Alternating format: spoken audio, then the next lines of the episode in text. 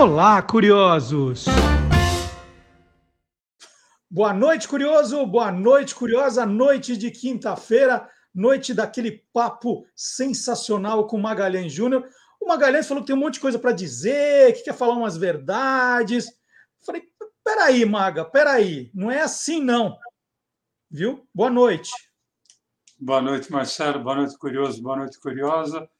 É melhor chamar a vinheta, viu, Marcelo? É, eu quero ver primeiro, eu quero ler primeiro o que você pretende falar. Então, tá solta a vinheta. Tá ok.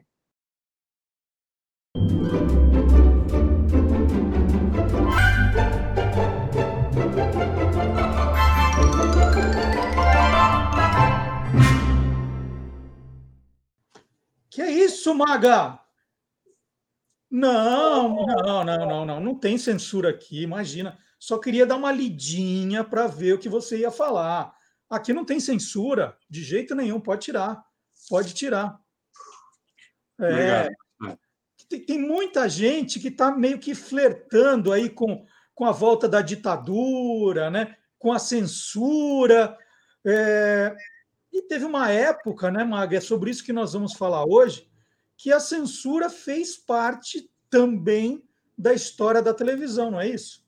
É, Marcelo, principalmente durante o período da ditadura militar.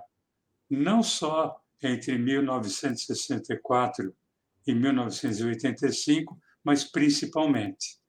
Olha, teledramaturgia, telejornalismo, programa musical, programa de humor, comédia, foram os que mais sofreram. Né? E, e tudo que era escrito e gravado era submetido digamos assim, a apreciação de censores da Polícia Federal antes de ir ao ar. Bom, Maga, mas esse, esse assunto né, de censura ele é amplo demais. Então a gente uhum. precisa fazer um recorte aqui só para dar uma, uma ideia para o curioso, para a curiosa, de como, como isso funcionava, né? como é, eram os bastidores da censura. Então vamos, vamos dividir em três partes, né? Você conta um pouquinho de cada uma. A gente podia falar de teledramaturgia, podia falar de música e podia falar de humor, que é um tema que você gosta bastante, né? É, eu gosto muito.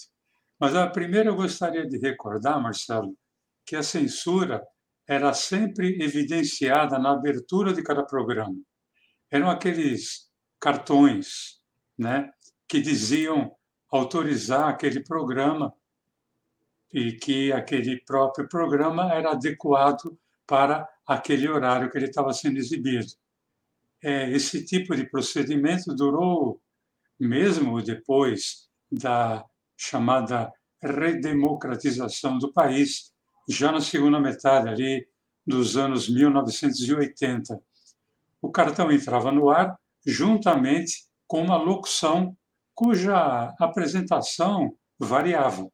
Atenção, senhores pais. Terminou o horário para menores de 12 anos. No ar, mais um campeão de audiência. Hoje, neste horário, programa liberado para maiores de 14 anos. Censura 22 horas. Este filme foi produzido em preto e branco. No ar, mais um campeão de audiência. Programa liberado para maiores de 14 anos. Censura 22 horas. O Maga, eu, eu lembro, né? Eu lembro do, do medo que as pessoas tinham de uma chefe da censura, dona Solange Hernandes, né? Que é. era, a, a, era, era, não era fácil, não, né? Ela gostava de, de, de censurar tudo ali entre 1981 e 1984 virou até música do Léo Jaime, né? Solange, era uma homenagem ela é, a ela.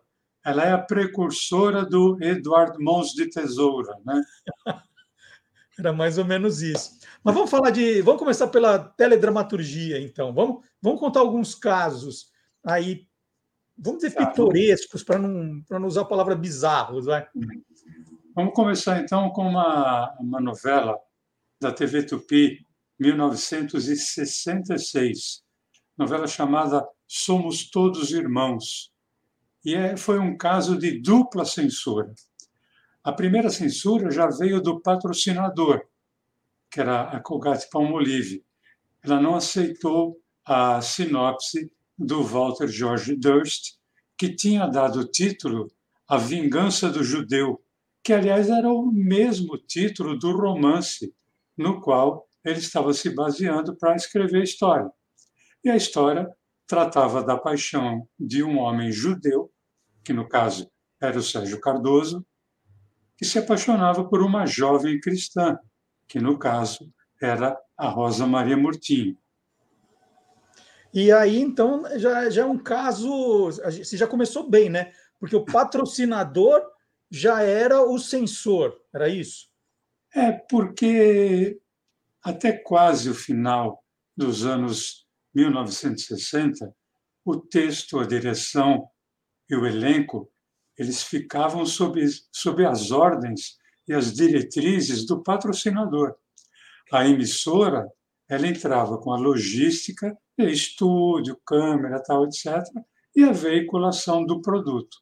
Mas o patrocinador era quem comandava, mandava e, no caso, censurava. E aí a Colgate Palmolive obrigou o Walter é, Durst a alterar o texto, foi isso? É, o, o, patrocinador fez mais que isso. Ele alterou o Walter George Durst. É. A novela passou a ser escrita pelo Benedito Rui Barbosa, que na época era iniciante ainda, né? E ele alterou o título para Somos Todos Irmãos e fez uma história de um amor impossível, mas sob uma ótica assim mais da diferença de classes sociais do que religiosa. E a novela foi um sucesso. Foi quando teve uma segunda censura. A, a novela foi obrigada a mudar de horário. Ela era, ela era exibida às 20 horas, ela passou para 21h30, sob a alegação da censura de que as cenas de amor entre os personagens principais eram tórridas demais. Né? Então, mesmo passando para as 21h30, muitas cenas tiveram que ser reescritas e regravadas para amenizar o clima caliente, segundo os censores. Tem mais alguma mais uma novela então, Maga? Vamos lá, segunda novela. Ah, tem uma que o, o, título é legal, né? Foi exibida, é, aliás, ela foi programada para a TV Globo, em 1977, chamava-se Despedida de Casado, e era escrita por quem? Walter Jorge Durst. E essa novela, Marcela, ela iria estrear no dia 3 de janeiro de 1977, no horário das 22 horas. Já possuía, inclusive, mais de 20 capítulos gravados. E ela foi totalmente cortada e censurada pela censura federal. O assunto principal da história era um tabu para a época, separação de casais. Bom, basta lembrar que a, lei do divórcio do Nelson Carneiro só seria promulgada na metade ainda daquele ano. Então, o Walter George Durst foi censurado novamente, a novela foi simplesmente abolida, ele passou a escrever uma outra novela que viria a se chamar Nina. E ele praticamente reaproveitou todo o elenco que estaria na novela Despedida de Solteiro. Mas até que a Nina tivesse estofo de capítulos para poder ir ao ar, a Globo foi obrigada a criar uma reprise ali da novela O Bem Amado. Então quer dizer que essa novela, Despedida de Casado, foi aquela que foi tem, sem nunca ter sido. Mais ou menos é, isso. A gente pode dizer assim, se bem que a frase, aquela que foi sem nunca ter sido, ela está mais ligada ao nosso terceiro destaque. Eu estou falando da novela do Dias Gomes, chamada Rock Santeiro. Essa novela ela começou a ser gravada em 1975 e ela estava prevista para estrear em agosto daquele ano. E as chamadas, Marcelo, eu me lembro muito bem, elas faziam referência à fabulosa história de Rock Santeiro e a sua fogosa viúva, no caso, era a viúva porcina, que era aquela aquela que foi sem nunca ter sido. E vale dizer que o rock santeiro, Marcelo, ele já era sucesso mesmo antes da estreia, porque as chamadas eram muito interessantes, os personagens também. Eu me lembro que eu fiquei muito curioso, porque chamada de estreia de novela é rotativa, né? É, de manhã, de tarde, de noite, então, em qualquer hora que você assistisse à televisão, você acabava vendo a chamada. E eu estava muito curioso, eu e o mundo, né? Estávamos todos muito curiosos para ver a estreia do, do Rock Santeiro e todos os jornais de 28 de agosto de 1975, inclusive está aí a, a grade horária da Folha de São Paulo, tinham a grade horária da Globo a indicação, a estreia de Rock Santeiro. Mas a estreia também foi aquela e foi sem nunca ter sido, porque o Rock Santeiro, que também já possuía 30 capítulos gravados, foi totalmente censurada, a novela foi totalmente censurada, sob a alegação de que se tratava de uma história que atentava contra os bons costumes da sociedade. Seu Rodésio Cisne não, senhora. É um casal de ganso. E o que foi que eu mandei você comprar, seu Rodésio? Um casal de cisne. Mas é muito difícil encontrar, patroa. Eu procurei Salvador inteirinho e me disseram que, que nem no Rio de Janeiro eu ia encontrar esse O diabo que carregue que fosse, você tinha aqui porque eu mandei. Eu falei, eu quero um casal de cisne. É cisne, seu cabeça de minhoca! Então quer dizer que a censura era pontual, né? Atentado aos bons costumes. Era isso. É, não era só isso, não. Porque Segundo a censura da época, a novela tentava contra os bons costumes e outras coisas também, dentre eles os valores da igreja. Eu não sou bobo, Malta. Se você não me dá esperanças, é porque você não vai fazer nada. Eu já entendi tudo. Ah, espere, para. Eu já entendi tudo. Você, o prefeito, Matilde, Todos rezando pela mesma cartilha. E eu ainda acabo dando um murro na fuça desse padreco aí.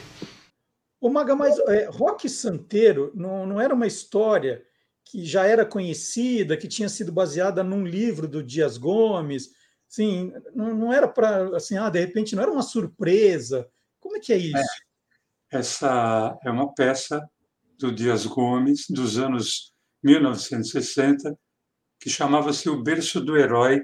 Eu tenho, inclusive, aqui, Marcelo, o, o livro, que é o roteiro dessa peça. Né? Você está dando para ver? Sim, o Berço perfeito. do Herói.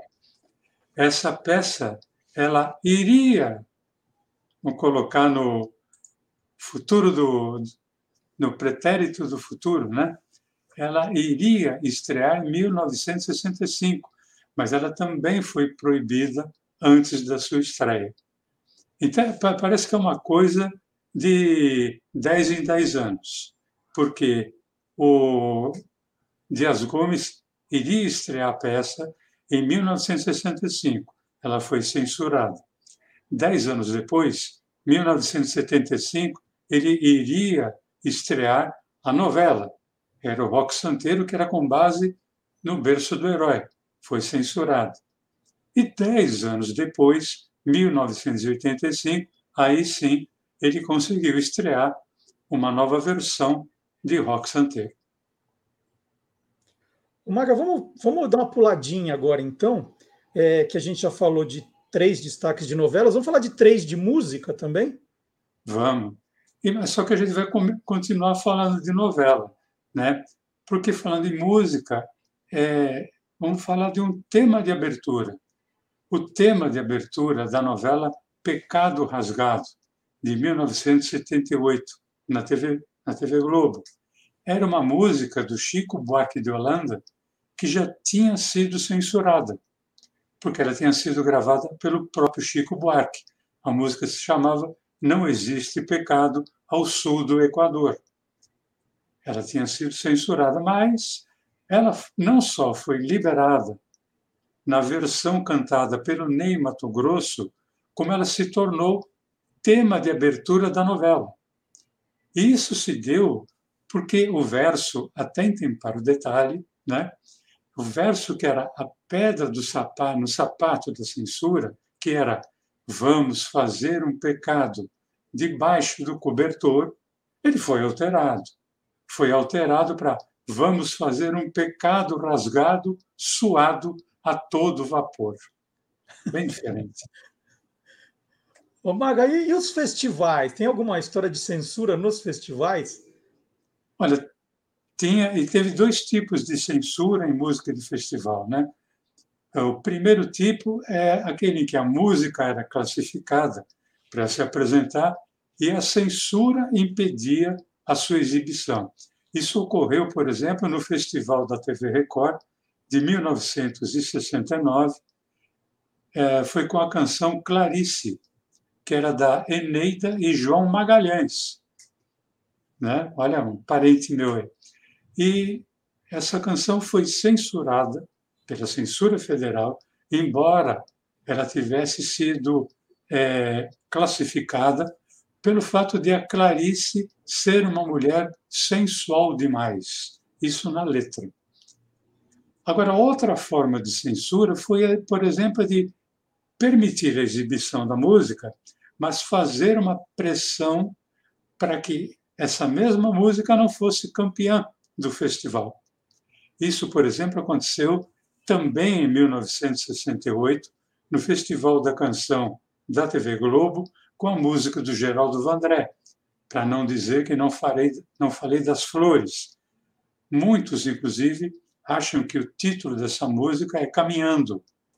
Era considerada uma letra de protesto, e, só que a canção caiu no gosto do povo, né? e era dada como vencedora do festival.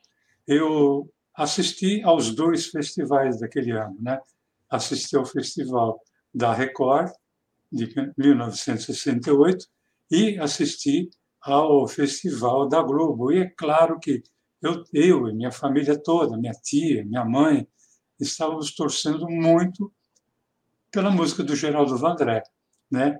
E ao que tudo indica, forças ocultas colocaram a música do Vandré em segundo lugar, deixando o título de vencedora para a canção Sabiá, que é do Chico Buarque de Holanda e do Tom Jobim. Ah, quando saiu o resultado, que foi dito pelo Hilton Gomes, que era o apresentador, né, da, o apresentador oficial do festival, ele falou, segundo lugar, Geraldo Vandré, foi uma vaia ensurdecedora, mas não por causa do Geraldo Vandré, porque a música tinha tirado o segundo lugar. Tanto que o próprio Geraldo Vandré teve que fazer, às vezes, de pacificador para acalmar a plateia. Uma coisa só mais. Antônio Carlos Jobim e Chico Buarque de Holanda merecem o nosso respeito.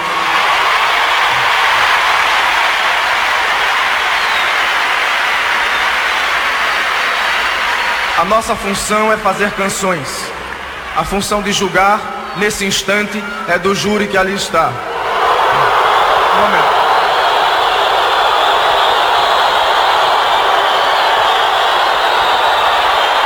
Por favor.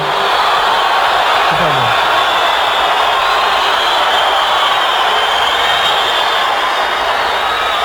Tem mais uma coisa só. Para vocês que continuam pensando, que me apoiam, vaiando.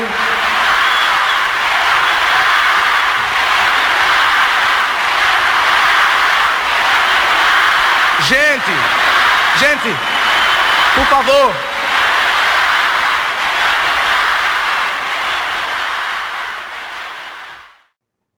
E, e você acha que é, essa, assim, foi a censura mais absurda de uma música? Ou tem alguma coisa que, que superou isso, então, Maga? Bom, primeiro, toda censura é absurda. Né? Perfeito. Agora, tem uma que, digamos assim, essa está de parabéns. né?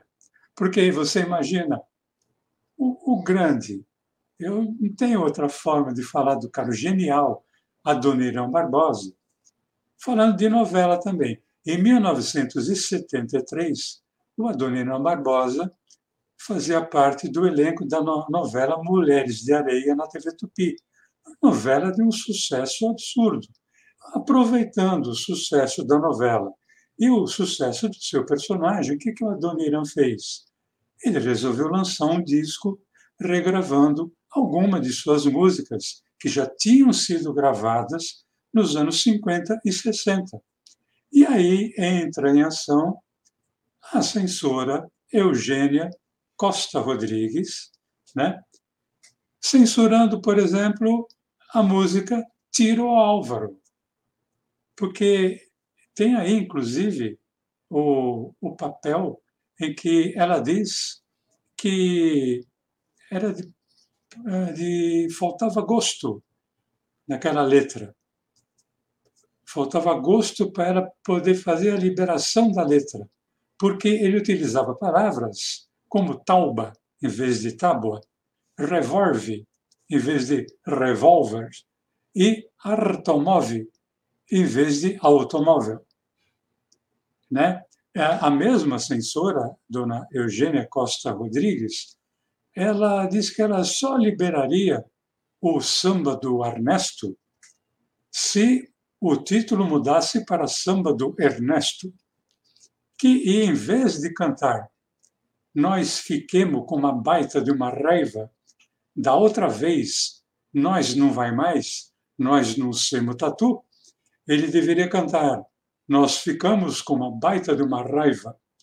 Dom, de uma outra vez, nós não vamos mais. Nós não somos tatu. É uma questão de. Censura e crítica musical também. É, ela era, ela quis se tornar uma coautora da música. Ô Maga, a gente fica ouvindo essas histórias, né, e ri um pouco de nervoso até, né, porque são situações tão absurdas e o humor às vezes desencadeia isso na gente. É. É, então, é, a gente vai tratar de um tema aqui agora que vai parecer piada de mau gosto, né? Que é a censura no humor. É, e então vamos lá. Essa você vai ter muitos casos, mas vamos contar três também. Tá. Bom, não, não preciso dizer que em tempos de censores é, com tesouras afiadas, né? Por exemplo, Costinha, Dercy Gonçalves eram os alvos prediletos, né? É, aquela coisa de atentar contra os bons costumes da família tal, foram suspensos várias vezes, tanto Costinha como Aderci Gonçalves, não só eles, a Zilda Cardoso, uma vez, comediante, foi suspensa por ter falado filha da mãe em, no ar. Não, é porque aquela menina é uma filha da mãe a mãe dela é tal, era um jogo de palavras, ela foi suspensa por causa disso. Mas, por exemplo, falar de Manuel de Nóbrega, né, com quem eu não tive o privilégio de trabalhar, mas assisti muito, trabalho com o filho dele, Carlos Alberto de Nóbrega, há décadas, mas o seu Manuel, é, ele, acho, se não me engano, foi naquele quadro do livro que era do que o Walter, o Walter Dávila fazia, ele colocou ali o, o trecho seguinte: Auriverde pendão da minha terra, que a brisa do Brasil beije e balança, estandarte que a luz do sol encerra e as promessas divinas da esperança. Isso é um trecho do, do poema Navio Negreiro, do Castro Alves. E esse texto foi censurado. E o seu Manuel teve que ir até Brasília. E o censor disse que é, beija e balança não podia ir ao ar, que ele tinha que substituir aquilo porque aquilo era pornográfico. E o seu Manuel de Nóbrega disse: Olha, esse texto não é meu, isso é de Castro Alves. E o censor disse: Então, por favor, quando o senhor encontrar com ele, peça para que ele modifique. Que lindo. Lindo. Apenas isso. Mas não foi só o São Manuel de Nóbrega. O mestre Chico Anísio, num de seus textos, escreveu, se não me engano, foi Chico City. É, o personagem falava com o outro assim: ah, você vai para a Europa? Então me traga uns afrescos de Rafael. E aí o censor ele queria cortar essa frase. E lá vai o Chico Anísio conversar, tal, etc., porque o censor tinha escrito o seguinte: é, ele tinha riscado afrescos, riscado, colocou uma setinha e escreveu assim: favor usar rapazes de maus hábitos. Ah, o afrescos. Nossa. Afrescos. Em vez de afrescos, por favor, use rapazes de maus hábitos. O que mostra, mostrava ali toda a cultura né, do, do censor. Mas também Deus, é uma estupidez em dose dupla, né? O negócio. E também o Jô Soares, Marcelo, é, no seu programa Viva o Gordo, na TV Globo, é, ele criou, entre 1980 e 82, um personagem que se chamava O Amigo do Gandola. Era um personagem que não tinha nome. O nome dele era O Amigo do Gandola. Ele era conhecido dessa forma. Que era um sujeito para quem é, as portas sempre se abriam quando ele mostrava um cartão de um amigo seu chamado Gandola. Eu vim aqui para procurar um emprego. O senhor não sabe ler, não? Oh, eu leio bem, bom, leio bem. Eu, eu sou um analfabeto alfabetizado. É, pois não parece. O senhor não leu ali que não temos vaga? Li, oh, oh, tá até bonito ali, bom, cartaz. Não temos vaga. Mas acontece que quem me mandou aqui foi o Gandola. O Gandola? É o, o, grande Gandola? Mas por que, que o senhor não falou antes? É, eu, que o senhor era grande amigo do Gandola? Amigo do Gandola. Eu também sou um grande amigo do Gandola. Foi ele que conseguiu no banco o empréstimo para montar essa companhia de desmatamento. Ele, ele até falou. Foi, ah, o Gandola eu. falou, tá falado. Ele, ele falou isso. Eu, ele falou, tá falado. E, e esse personagem foi censurado? Marcelo, ele só foi censurado, ele ficou no ar bastante tempo. Sim, eu lembro, foi... eu lembro bem. Sim, mas ele só foi censurado depois, ali de muito tempo, quando um censor, talvez sem querer, deve ter aberto um dicionário e descoberto que gandola significa uma espécie de manta usada por militares em substituição ao capote. Olha só, que Foi. ideia, hein?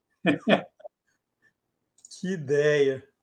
Ô Maga, é, você, você contou tantos casos aí, e eu tinha uma pergunta para te fazer mais pessoal. Você foi censurado em algum momento da, da sua carreira? Olha, em televisão, eu sofri é, uma censura eu escrevi um, um quadro que era na, na Praça Nossa de uma imitação da eh, na época ela era prefeita de São Paulo a Marta Suplicy né? É, não era o Tatá como nós falamos semana passada da dupla Tatá Escova né? Do Perdidos da Noite que ele fazia a Marta Suplício mas é um outro comediante o René Van Orden que imitava a Marta muito bem e era, era uma coisa referente ali a, a bolachas na merenda, né? porque é, havia uma coisa que a prefeitura, na época, estava nas escolas municipais, na merenda ela estava dando apenas bolacha. E o Carlos Alberto perguntava para a, a imitação da Marta Suplicy e ela falava, não, mas bolacha é normal, né? Porque escola, na hora do intervalo, é sempre tem uma briga, rola uma bolacha ou outro, né? Um aluno dá uma, uma bolacha no outro, tal, foi isso. E aí um assessor da Marta Suplicy ligou para o SBT, por acaso fui eu quem atendi, foi eu quem atendeu o telefone, e ele queria falar com o responsável pelos textos, tal, etc., que deveria haver uma retratação, porque aquilo não era, é, primeiro, que não era verdade, segundo, que aquilo não era humor, tal, etc, etc, né? E eu falei que tudo bem, que eu era eu que tinha escrito, e era eu mesmo, e que nós iríamos fazer uma retratação. Obviamente que eu não falei nada para o Carlos Alberto, ele está sabendo hoje disso, e essa retratação nunca foi feita. Né? Mas é, é que eu já tinha ido ao ar. E só para terminar, eu tenho eu aqui. achei, Maga, eu achei que aí a retratação era, em vez de falar bolacha, você falou biscoito, que era esse o problema, que não era bolacha, era biscoito. Mas vai, continua. Não, mas aí eu tenho, eu achei um envelope de uma radionovela. Está aqui, aos cuidados de Magalhães, e está escrito aqui uma coisa maravilhosa. Você consegue ler, Marcelo? Peraí, peraí, aí. Neste texto tem alterações que não constam no original, censurado. Uia! É, é uma, foi uma novela, essa novela está aqui em cima, aqui tá, esse, isso aqui tem, é de 1987, ah, chamava Sementes do Amor. Né? Eu, eu tive algumas páginas censuradas e, e tinha uma coisa quando, você, quando a, a página era censurada, é, você, tinha, você tinha que gravar, né? Então você tinha que escrever na hora. Você pode ver, não sei se dá para ver, que eu colei aqui em cima. Eu reescrevi, eu tive que reescrever e colar em cima. Segura mais um pouquinho aí, Mago. Aí, vamos mostrar bem aqui, ó. Aqui. Ó, agora deu para entender. Era um poema e aí está tá reescrito. Aquela parte ali embaixo foi censurada né? E tinha cenas muito tórridas, né? É, na, na verdade era um, a história de um cara que ele era terminal, ele estava no, no hospital e ele se apaixonava, se apaixonava pela enfermeira e ela se apaixonava por ele, né? E ele escrevia, ele era poeta, ele escrevia algumas coisas para ela. E a censura encasquetou com a poesia porque ela achou que era abusada demais. Mas nós já estávamos em 1987. Quer dizer, já era a época da redemocratização, era governo Sarney, né? mas continuavam pegando no pé de quem escrevia. Então, posso dizer que aí tive dois probleminhas com a censura. Um ficaram sabendo hoje. Se semana que vem eu vier pedindo emprego para você, você já sabe que descobriram e me mandaram embora lá do SBT. E olha só, e, é, é, e a gente está fazendo esse programa para lembrar tudo o que foi feito para que é, a, gente, a gente fica na torcida para que não volte a acontecer, né? É. Tá, tem gente, como eu disse no começo, flertando com tudo isso, que é uma pena, né? É gente que desconhece o que de fato aconteceu. Sensacional o tema, viu, Maga? É, o, o flerte, gra graças a Deus, é, muitas vezes não resulta sequer em namoro nem em casamento, né? Então, eu espero que esse flerte fique no flerte, porque é como eu falei, né? Você me falou que fez aquela pergunta aquela hora, qual censura era mais ridícula? Aí não, não, não existe a mais ridícula, né? porque qualquer tipo de censura é ridículo. Não é isso.